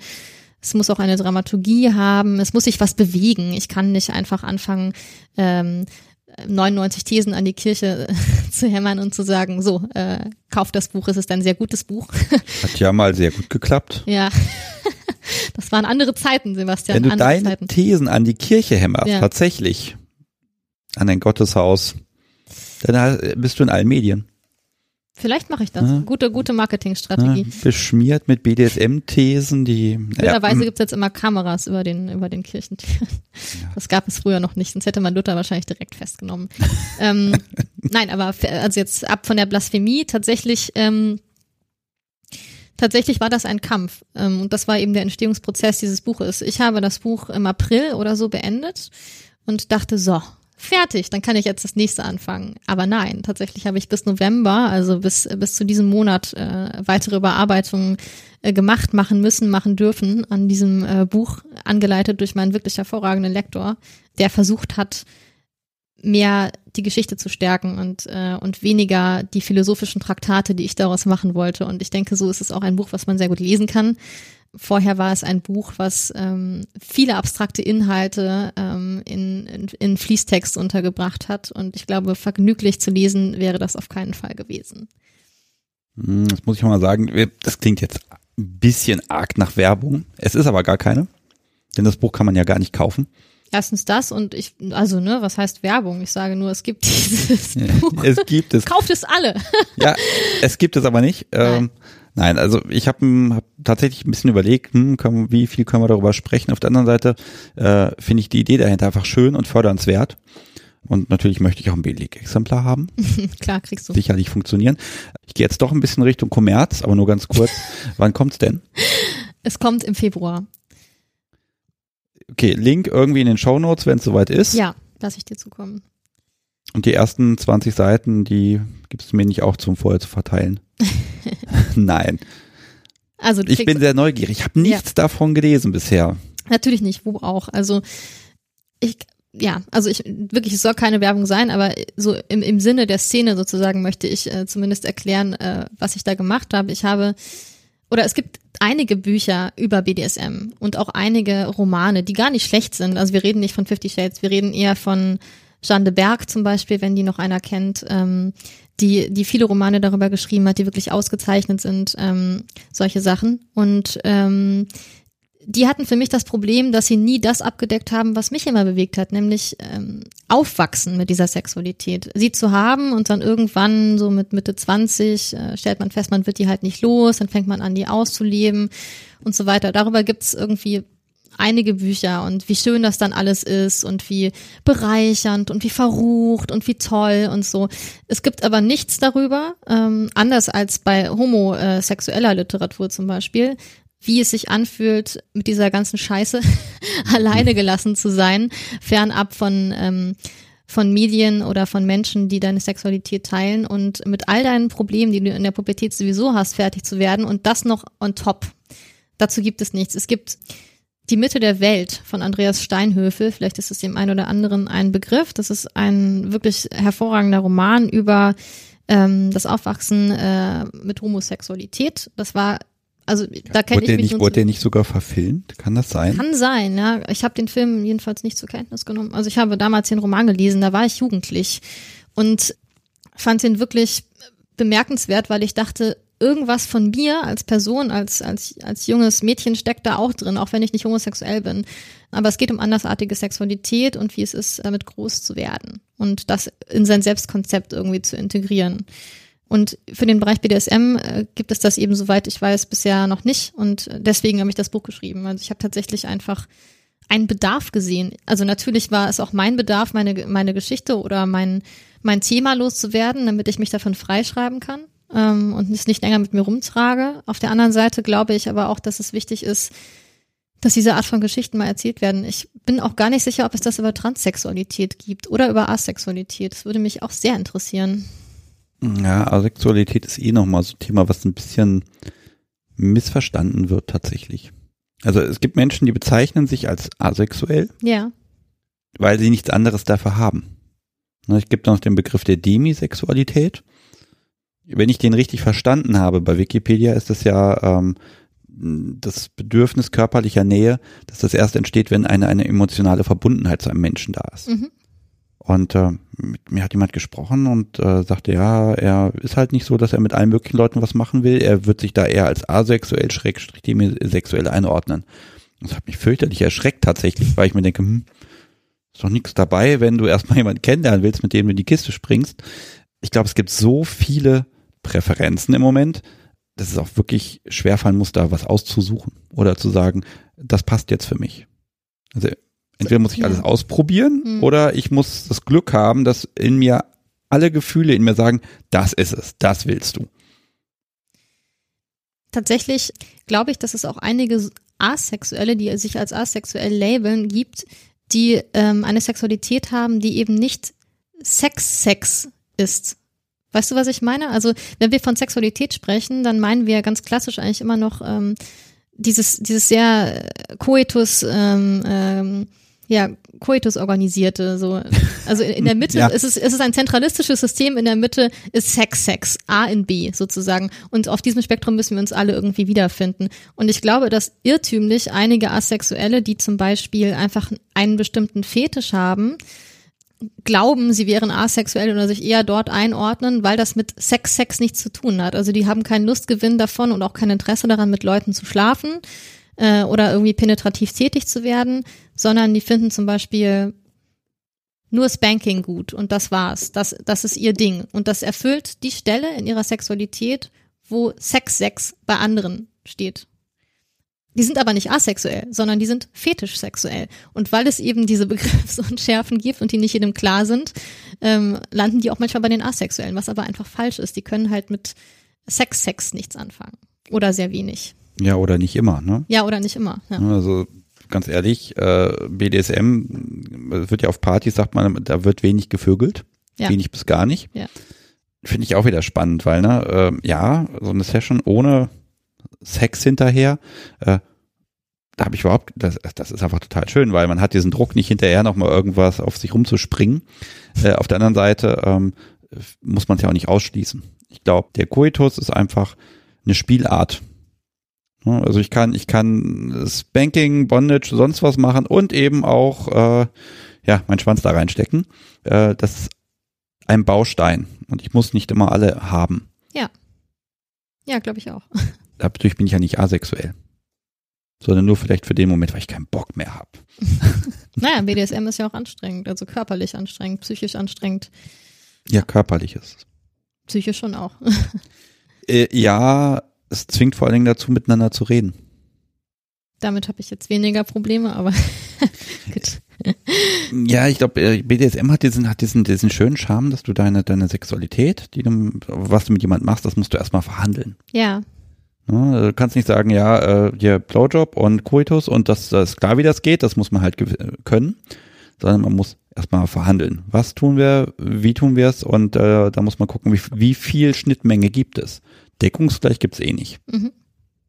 Glaube ich zumindest nicht.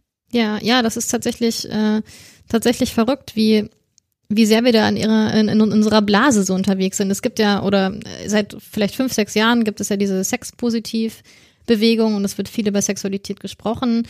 Für uns ist das ja alles gar nicht neu. Also, dass wir über Sexualität verhandeln und sehr, sehr stark äh, uns selbst befragen müssen, reflektieren müssen darüber ähm, und natürlich auch versuchen müssen, uns möglichst gut auszudrücken in dem, was wir wollen und in dem, was wir nicht wollen, weil das sonst, sonst alles irgendwie fürchterlich schief geht. Das ist sozusagen im Mainstream jetzt gerade angekommen. Wir lernen das, äh, sobald wir, ähm, sobald wir irgendwie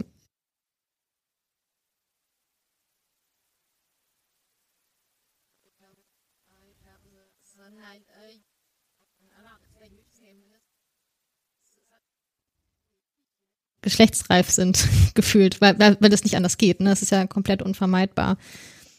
Und lange fand ich das auch ziemlich unangenehm, aber ich denke heute, ähm, die Kommunikation über Sex, die jetzt eben im Mainstream angekommen ist, die ist so wichtig, auch um, um sich selbst zu finden und um ein, um sich selbst zu verorten und um eben Identität für sich selber herstellen und definieren zu können. Äh, gut, dass die anderen das jetzt auch mal lernen. Wir sind da schon lange. okay, das heißt, wenn die jetzt auch noch anfangen, sich ein bisschen zu hauen etc., weil das gut für die Durchblutung ist. Dann haben wir gar nichts Eigenes ne? mehr. Nee, nee dann, dann, können wir uns vom BDSM verabschieden, ja. weil einfach ein an, weil dann einfach die breite Gesellschaft das als Normalität kennzeichnet. Ja. Das wollen wir ja im Grunde. Im Grunde schon. Ja, vielleicht sollten wir mal den großen Wellness-Hotels äh, erzählen, was, ähm, was Spanking so mit der Durchblutung macht und dass, hm. dass das eigentlich auch besser ist als Ölmassage und äh, dass äh, Zellulite davon weggeht.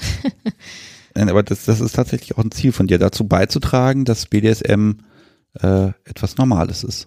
Ja, tatsächlich. Das ist, ist ein, ein großer Wunsch ähm, von mir und ich befürchte, das wird auch durch das Buch nicht klappen und auch durch meine publizistische Arbeit nicht. Äh, ich habe dir ja vorhin schon ein bisschen erzählt, wie die Rezeption dieses Artikels gewesen ist, also Preaching to the Converted. Ähm, Kannst du das nochmal übersetzen? also die, die Blase, die ich erreiche, ist die, die sowieso schon sensibilisiert ist für das Thema. Und alle anderen, die sich nicht dafür interessieren, ähm, die werden den Artikel überlesen haben oder sie werden sich darüber aufgeregt haben, aber sie werden niemals mit einer offenen Einstellung diesen Text gelesen haben und waren nachher vielleicht äh, einer anderen Meinung, als sie es vorher gewesen sind. Und so funktioniert das eben heute einfach nicht mehr. Also das heißt, du hättest ja einen Artikel schreiben können, speziell für die Menschen, die das sonst nicht erreichen würde. Ist das Buch vielleicht sowas? Das hoffe ich ein bisschen. Also Literatur ist ja leider Gottes äh, ein Nischenmedium geworden ähm, und Bücher lesen nicht mehr so viele. Aber ähm, Menschen, die Literatur noch konsumieren, noch rezipieren, sind oft eben auch sehr interessierte, sehr empathische Menschen. Und ich habe versucht, das Thema, was ja durchaus auch ein sehr radikales sein kann und Angst machen kann, so runterzubrechen und so sensibel anzugehen, ähm, dass man, dass man es lesen kann, ohne in Schockstarre zu verfallen oder äh, oder abgestoßen zu sein. Ich habe sehr wenige, sehr wenige grafische Sexszenen. Ich glaube, miteinander schlafen tun die beiden auch überhaupt nur einmal und das ist so sehr. Das ist auch nur, weil das dazugehört. es ist sehr zurückhaltend geschildert und ähm, ich bleibe sehr subtil und andeutungsweise und das war mir auch wichtig. Ich möchte ja auch kein, kein Porno produzieren, sondern ich möchte abbilden, wie die Gefühlswelt aussieht, nicht so sehr, wie das körperliche aussieht. Möchtest du, äh, sind das Multiplikatoren, die du ansprichst? Also wer liest noch Bücher? Ja. So, das sind, gut, das sind mehr Menschen, als wir denken. Ne? Der Frage ist ja mal, wer liest und wer kauft. Äh, das ist ja nochmal ein Unterschied. Aber äh, gibst du den Leuten was an die Hand, dass sie dann mit dem, mit dem, was sie durch das Buch erfahren haben, äh, vielleicht auch nach draußen argumentieren können? Überhaupt nicht. Es ist kein politisches Buch. Es ist, ähm, es ist ein literarisches Buch. Ähm, was, was daraus jeder für sich mitnimmt, das bleibt dem Leser überlassen. Äh, man sagt ja auch, es gibt 100 Leser und 100 Lesarten eines Buches. Also ein Buch ist niemals nur ein Buch. Es sind, je nachdem, wie viele Leute das lesen, 100 Bücher, 500, 1000 Bücher. Ähm, ich möchte niemandem vorschreiben, was er, was er davon für sich mitnehmen möchte. Und ich glaube, das ist eben der Vorteil der Literatur, dass ich das nicht bestimme und vorgebe. Sonst wäre es auch ein schlechtes Buch. Ich mache Vorschläge, aber ich möchte niemals, ähm, niemals äh, sozusagen ein Goodie-Bag am Ende des Ausgangs äh, jemandem in die Hand drücken und sagen, so, jetzt gehst du damit in die Öffentlichkeit und erklärst das mal schön. Nein, so war das ja. Hm, nein, die, die Idee ist eine andere. Also äh, ich stehe in der Stadt und da sind Leute irgendwie, machen da irgendeine Bondage-Performance. Sowas soll es ja inzwischen tatsächlich geben. Bondage-Picknick gibt's ja. Mhm. Also dann stehe ich da als unbeteiligter Mensch, habe keine Ahnung, habe aber dein Buch gelesen. Habe ich dann vielleicht eine etwas offenere Meinung als ohne? Und kann vielleicht dem neben mir sagen, nee, das ist schon okay, das sind nette Leute, das, die haben halt Spaß. Also weitet das den Blick? Das glaube ich bestimmt. Also Wobei ich sagen muss, dass dieses sehr technische, also zum Beispiel Bondage spielt bei mir überhaupt gar keine Rolle. Ähm, auf die ganzen Techniken gehe ich gar nicht ein. Ich glaube, was ich versuche zum, zu erklären ist, dass BDSM ähnlich wie Homosexualität ähm, eine Orientierung ist und eine Identität, die ähm, dazu beiträgt, die Welt zu ordnen. Oh, ich fühle mich gerade zwei Köpfe größer. Ja? ja Schön. Also es, es ist ja so, wir Menschen, wir kommen auf diese Welt, wir versuchen uns irgendwie mit, mit, äh, mit einer Auskunft über uns selber erstmal selbst zu finden und dann versuchen wir mit der Umwelt zu agieren und zu interagieren und daraus entsteht irgendwann so eine Kartografie der Wirklichkeit, ähm, die unsere Wahrnehmung ist. Und ähm, wir tun alles dafür, indem wir zum Beispiel Kategorien erfinden und Begriffe und all sowas, um diese Wirklichkeit, die ja sehr unübersichtlich ist, für uns zu ordnen. Ähm, dass Homosexualität ein Weg ist, die Welt zu ordnen, das ist hinlänglich bekannt, ähm, weil es zum Beispiel bestimmt, äh, wen wir lieben und auch möglicherweise auch wie wir lieben. Ähm, Partnerschaften richten, richten sich danach. Also wer homosexuell ist, für den fällt die Hälfte der Weltbevölkerung eben schon mal weg als Partner. Auch das ist ein Weg, ähm, die Welt zu ordnen. Dass das aber auch für BDSM zutrifft, ist, glaube ich, nicht, nicht sehr bekannt. Das, der, ja, der Filter ist halt recht, es bleibt noch viel übrig, ne? Es bleibt mhm. viel übrig und ich, ja, also ich, ich kann aber nur sagen, dass das, womit ich eigentlich auch, warum ich den Spiegelartikel geschrieben habe. Identität, ähm, sexuelle Identität ist für mich mein Weg, diese Welt zu ordnen, zusammen mit Literatur und dem Schreiben überhaupt, auch dem journalistischen. Und BDSM hat mir, als ich verstanden habe, dass das etwas ist, was ich nicht mehr aus der Wäsche kriege, dass es einfach da ist, dass ich mich sonst wie anstrengen kann, dass es keine Pille dagegen gibt, sozusagen, dass ich mich damit anfreunden muss, dass es ist, wie es ist. Und dafür habe ich lange, lange gebraucht. Ich bin immer noch nicht da, wo ich eigentlich sein sollte. Dass das aber auch eine, eine Hilfe sein kann, die unüberschaubare Wirklichkeit für mich zu ordnen. Und äh, das möchte ich eigentlich mit diesem Buch vorschlagen. Es gibt noch einen Punkt, äh, als, als Autorin äh, habe ich mich gefragt, und du hast es mir auch eben ansatzweise beantwortet, was befähigt dich, ein, ein meinungsbildend zu sein? Was mich unterscheidet von vielen anderen Leuten, die über BDSM geschrieben haben, ist, dass für mich lange und eigentlich auch immer noch BDSM eher ein Problem ist. Es ist eher etwas, was mich im Alltag auch manchmal stört und kratzt und was weh tut und was unangenehm ist. Deswegen habe ich das Bedürfnis, auch darüber zu sprechen und das zu verarbeiten. Wenn da kein Leidensdruck wäre, dann würde ich das nicht machen. Dann würde ich das vielleicht eher machen wie du. Das wäre eine nette Bereicherung für mich. Das wäre irgendwie in, viel, in vielen Bereichen einfach intensiv und gut und toll. Meine Freundschaften würden daraus bestehen. Ähm, mein Leben würde sich irgendwie entspannt danach richten und ich hätte wenig, ja, wenig Anlass darüber nachzudenken, was ich da tue und warum ich es möchte. Äh, bei mir ist es aber eben äh, gar nicht so gewesen, sondern BDSM äh, war für mich immer schon auch etwas Problembehaftetes und etwas, ähm, was ich gerne losgeworden wäre und es offensichtlich nicht losgeworden bin. Und darum war ich gezwungen, mich sehr intensiv damit auseinanderzusetzen und es von sehr vielen Seiten zu beleuchten. Äh, ich glaube, das befähigt mich ähm, dazu, auch, auch Dinge zu sagen, die einigermaßen reflektiert sind, weil sie alle Seiten mit einschließen. Was ist der, dein Wunsch? Was ist die Welt, die du dir wünschst in Bezug auf BDSM? Also wo soll es hinführen? Heute in 15 Jahren? Hm.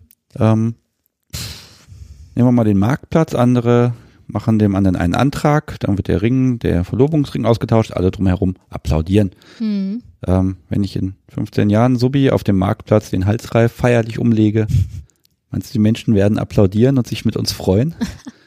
Nein, das glaube ich nicht. Wir werden Verdammt. immer, wir werden immer eine Form von Randerscheinung bleiben. Ich hoffe aber, dass wir es zusammen schaffen, das Stigma loszuwerden, was uns immer noch umgibt und uns irgendwie in, in dieses obskure Dunkel äh, lockt, dass, dass andere dann auch noch hochschreiben als ja, ähm, als den Thrill an unserer Sexualität, dass wir irgendwie randständig sind und ein bisschen verboten. Also mich persönlich lockt es überhaupt nicht, dass es, dass es eine sogenannte verbotene Sexualität ist ähm, oder irgendwie, dass das Schattenhafte daran so attraktiv sei. Ich möchte dazu stehen können, ähm, dass ich BDSM praktiziere, dass BDSM äh, meine sexuelle Identität ausmacht, äh, ohne dass das ganz groß thematisiert wird. Ich möchte diese Artikel gar nicht schreiben müssen. Ich wünschte, sie wären überflüssig. Ich wünschte, ich müsste das nicht so brachial machen und mich auf einen Online-Marktplatz namens Spiegel Online stellen und sagen, ähm, ich mag BDSM, äh, wer unschuldig ist, werfe den ersten Stein. So, und also wenn, wenn das nicht nötig wäre, das wäre schön. Und ähm, ich glaube eben, ich wünsche mir eine Form von, von Diskurs über, über diese Sexualität, die das Ganze ein bisschen wertfreier betrachtet, als es bis jetzt geschehen ist. Wenn äh, es ist immer noch so, es gibt immer mal wieder so Phasen, auch in der Mediengeschichte, dass wenn BDSM ein Thema ist, das ist dann immer so ein, so ein Fokus. Ne? Es gibt irgendwie Ja. mal ein paar Monate, gibt es so ein so eine Welle, entweder weil es zum Beispiel ähm, Aufarbeitungen im Film gibt, wie Secretary oder äh, Fifty Shades oder was weiß ich. Und dann äh, wird das irgendwie losgetreten, dann äußern sich so ein paar sogenannte Experten zum Thema, das sind oft weiße Männer. und äh, dann verschwindet das wieder und, und es ändert sich nichts am Diskurs. Der Diskurs fängt immer wieder bei Null an. Es gibt immer wieder reißerische Überschriften, es gibt immer wieder fiese Online-Kommentare und wir kommen kein Stück weiter. Dann wird das Ganze wieder in, in die Nische zurückgedrängt, aus der es gekommen ist. Und einige Jahre später macht dann wieder mal jemand eine Doku drüber oder äh, es kommt raus, dass irgendein Politiker ähm, sich, sich am Wochenende gerne auspeitschen lässt. Dann ist das wieder das Ding der Stunde und, ähm, und danach fallen wieder alle in Schweigen und, und niemand hat irgendeine Erkenntnis gewonnen.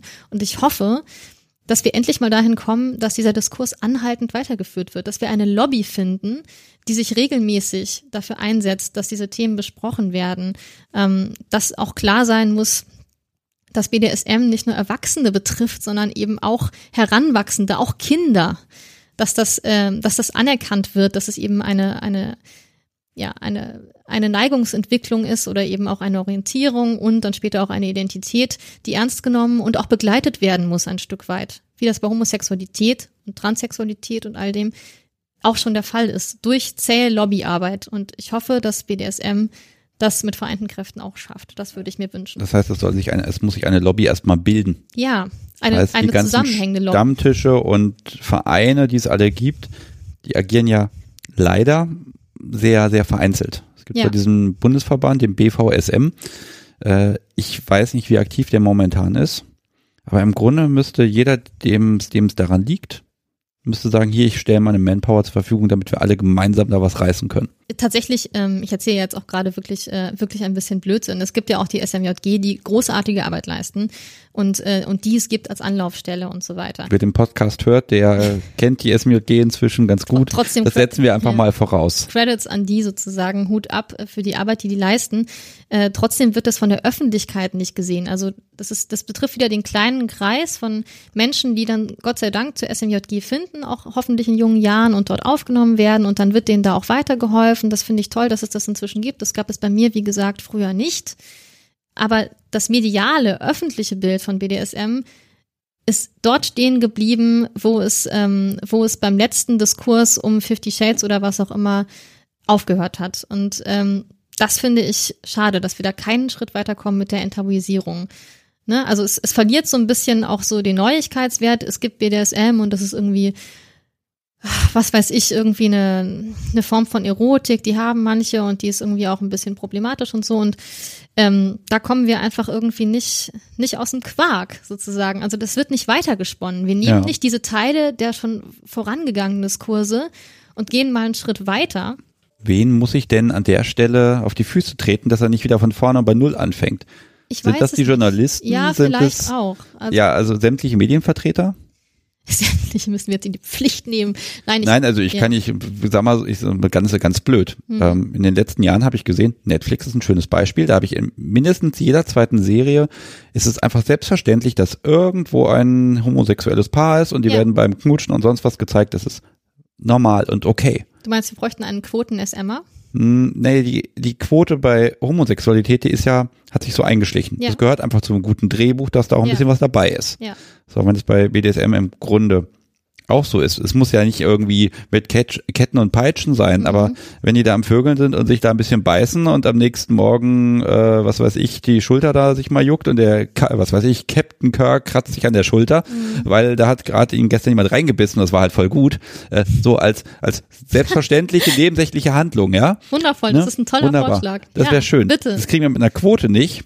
nee, Kriegen wir nur, indem wir irgendwie, ich sag mal, sämtliche Drehbuchautoren bestechen. ein paar kenne ich, vielleicht kann ich mal anschauen. Ja, mach mal. Nee. Also wenn ich eine Lindenstraße das erste Mal sehe, aber die gibt's ja nicht mehr, verdammt. Nee, nee. Aber es muss in die Alltagsmedien im Prinzip rein, ohne was Besonderes zu sein. Das ist halt so. Das äh, tatsächlich gab es, ich weiß nicht, ob das jemand zur Kenntnis genommen hat aus der Szene, ähm, bestimmt, aber es gab in der, ich glaube, es war die Taz, eine kleine Kolumnenreihe zum Thema BDSM und Alltag.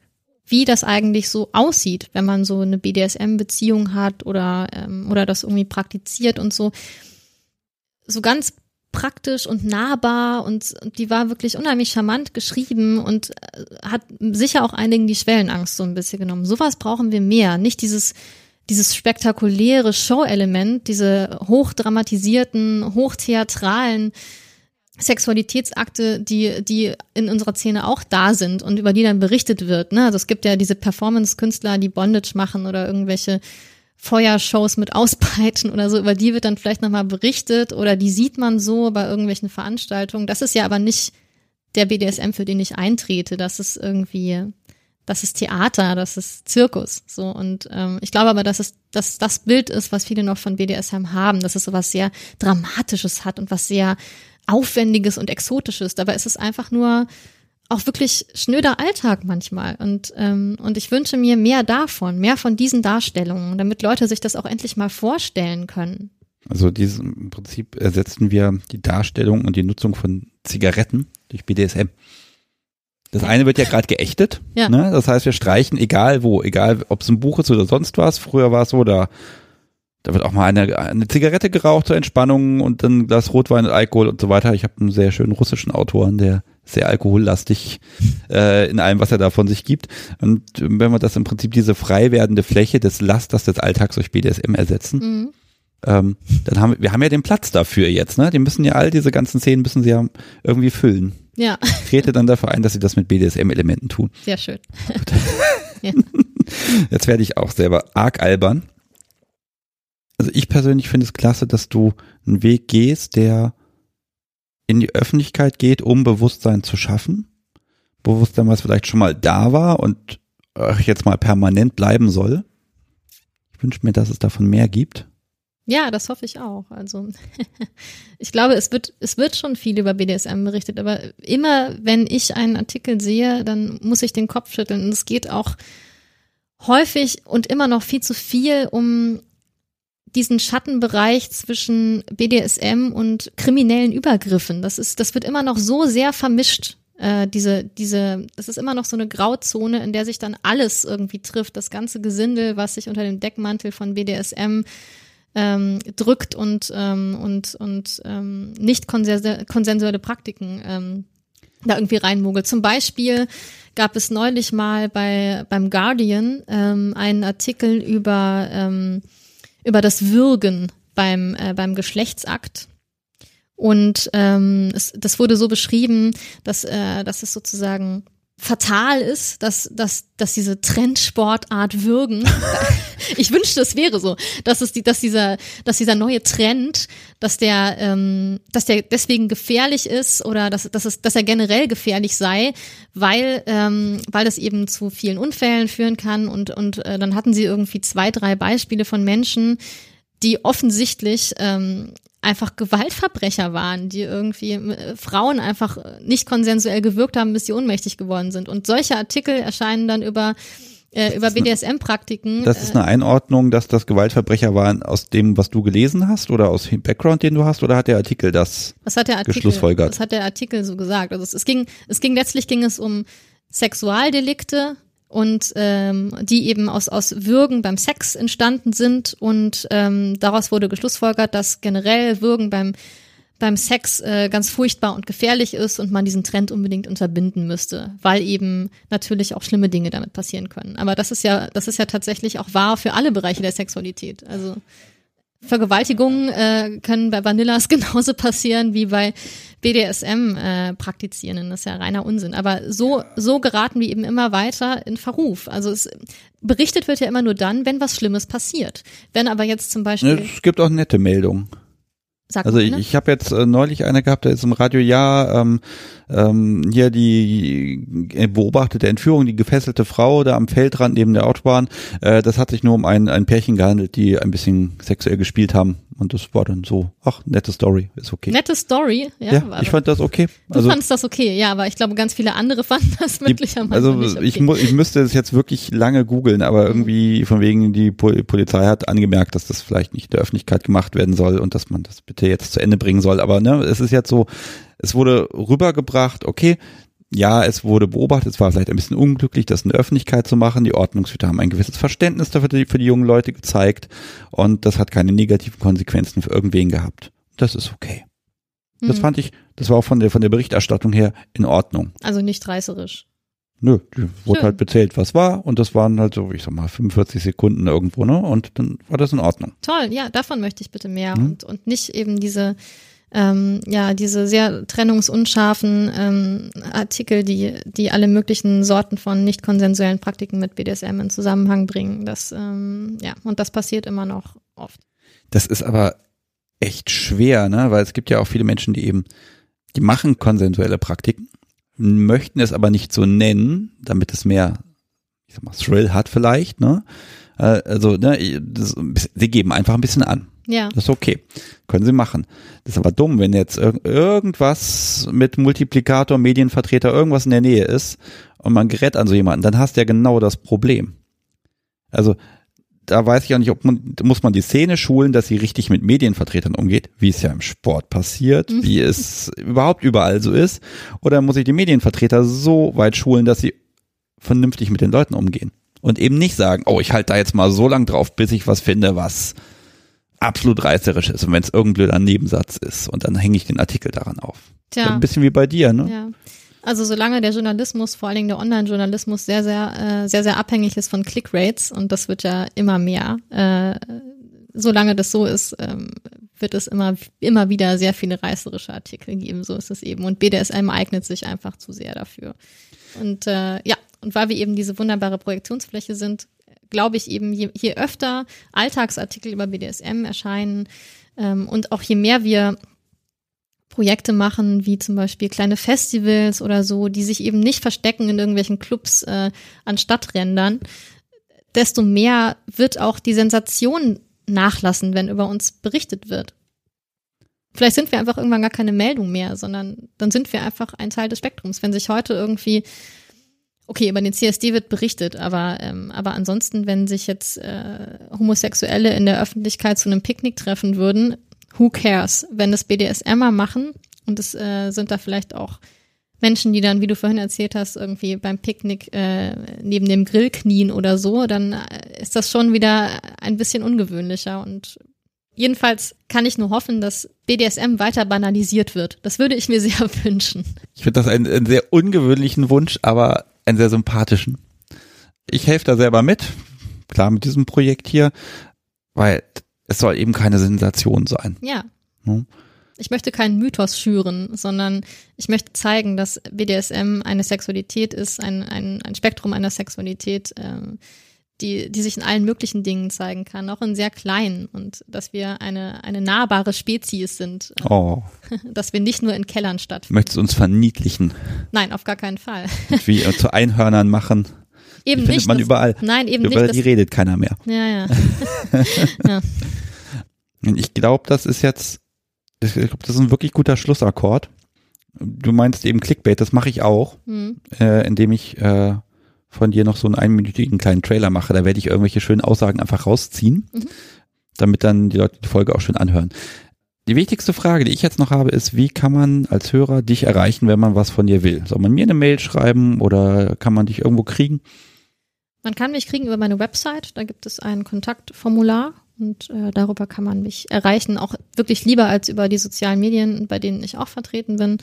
Ähm, wer tatsächlich äh, aufrichtiges Interesse an äh, einem Austausch hat, der sollte mir lieber eine E-Mail schreiben, ganz altmodisch. Und wo tut man das? Über leonastahlmann.de. Okay, wunderbar. Ich packe es auch nochmal in den Link rein, nur manche Player, die zeigen eben diese Shownotes nicht und dann ist es mal ganz gut, wenn es nochmal drin war. Mhm. Ja, äh, ja, ich bin leer gequatscht. Ja, ich auch. Ja, das hast du ganz toll gemacht. Danke. Vielen, vielen Dank für deine Gastfreundschaft. Sehr gerne. Ich mache, ihr merkt auch hier draußen, ich mache keine Ankündigungen jetzt mehr oder sag, ich brauche irgendwie Leute, die dies und das und jenes machen. Heute ist einfach mal gut. Ja. ich fahre jetzt wieder zurück von Hamburg nach Hannover. Drückt mir, äh, ja, drückt mir die Daumen, dass irgendwelche Züge fahren und dass das wirklich funktioniert. Ich bin guter Dinge. Daumen gedrückt. Dankeschön. äh, dir nochmal ganz, ganz vielen lieben Dank, dass das geklappt hat und dass du auf meine Ansprache im Social Media dann auch tatsächlich geantwortet hast. Das war ein kleiner Glücksfall, finde ich. Freut mich. Und äh, ja, ich werde dich weiter beobachten, was du tust. Andere hoffentlich auch. Und ich hoffe nicht auf diese creepy Weise. Ja, wir stellen dir nach jeder Ecke steht jemand. Ja. Nein, aber ne, die, die, die Vision, die da sein soll, also Banalisieren von BDSM, ich finde das sogar einen ganz guten Sendungstitel. Das ist der Claim, ja. Ähm, ich finde, das ist, das ist ein, ein, schönes Ziel, weil das heißt einfach, wir sind ganz normal und wir machen normale Sachen mit normalen Leuten in einer normalen Umgebung und das ist gar nicht mehr so wild. Man kann sich viel mehr darauf konzentrieren, damit Spaß zu haben, als sich zu fragen, ob das noch okay ist. Amen. Oh. ja, äh, ganz, ganz schnelle Verabschiedung. Liebe Hörer, macht's gut, bis zum nächsten Mal und liebe Leona, vielen Dank. Gerne. Darfst auch noch irgendwie Tschüss sagen oder so? Okay, dann tschüssi.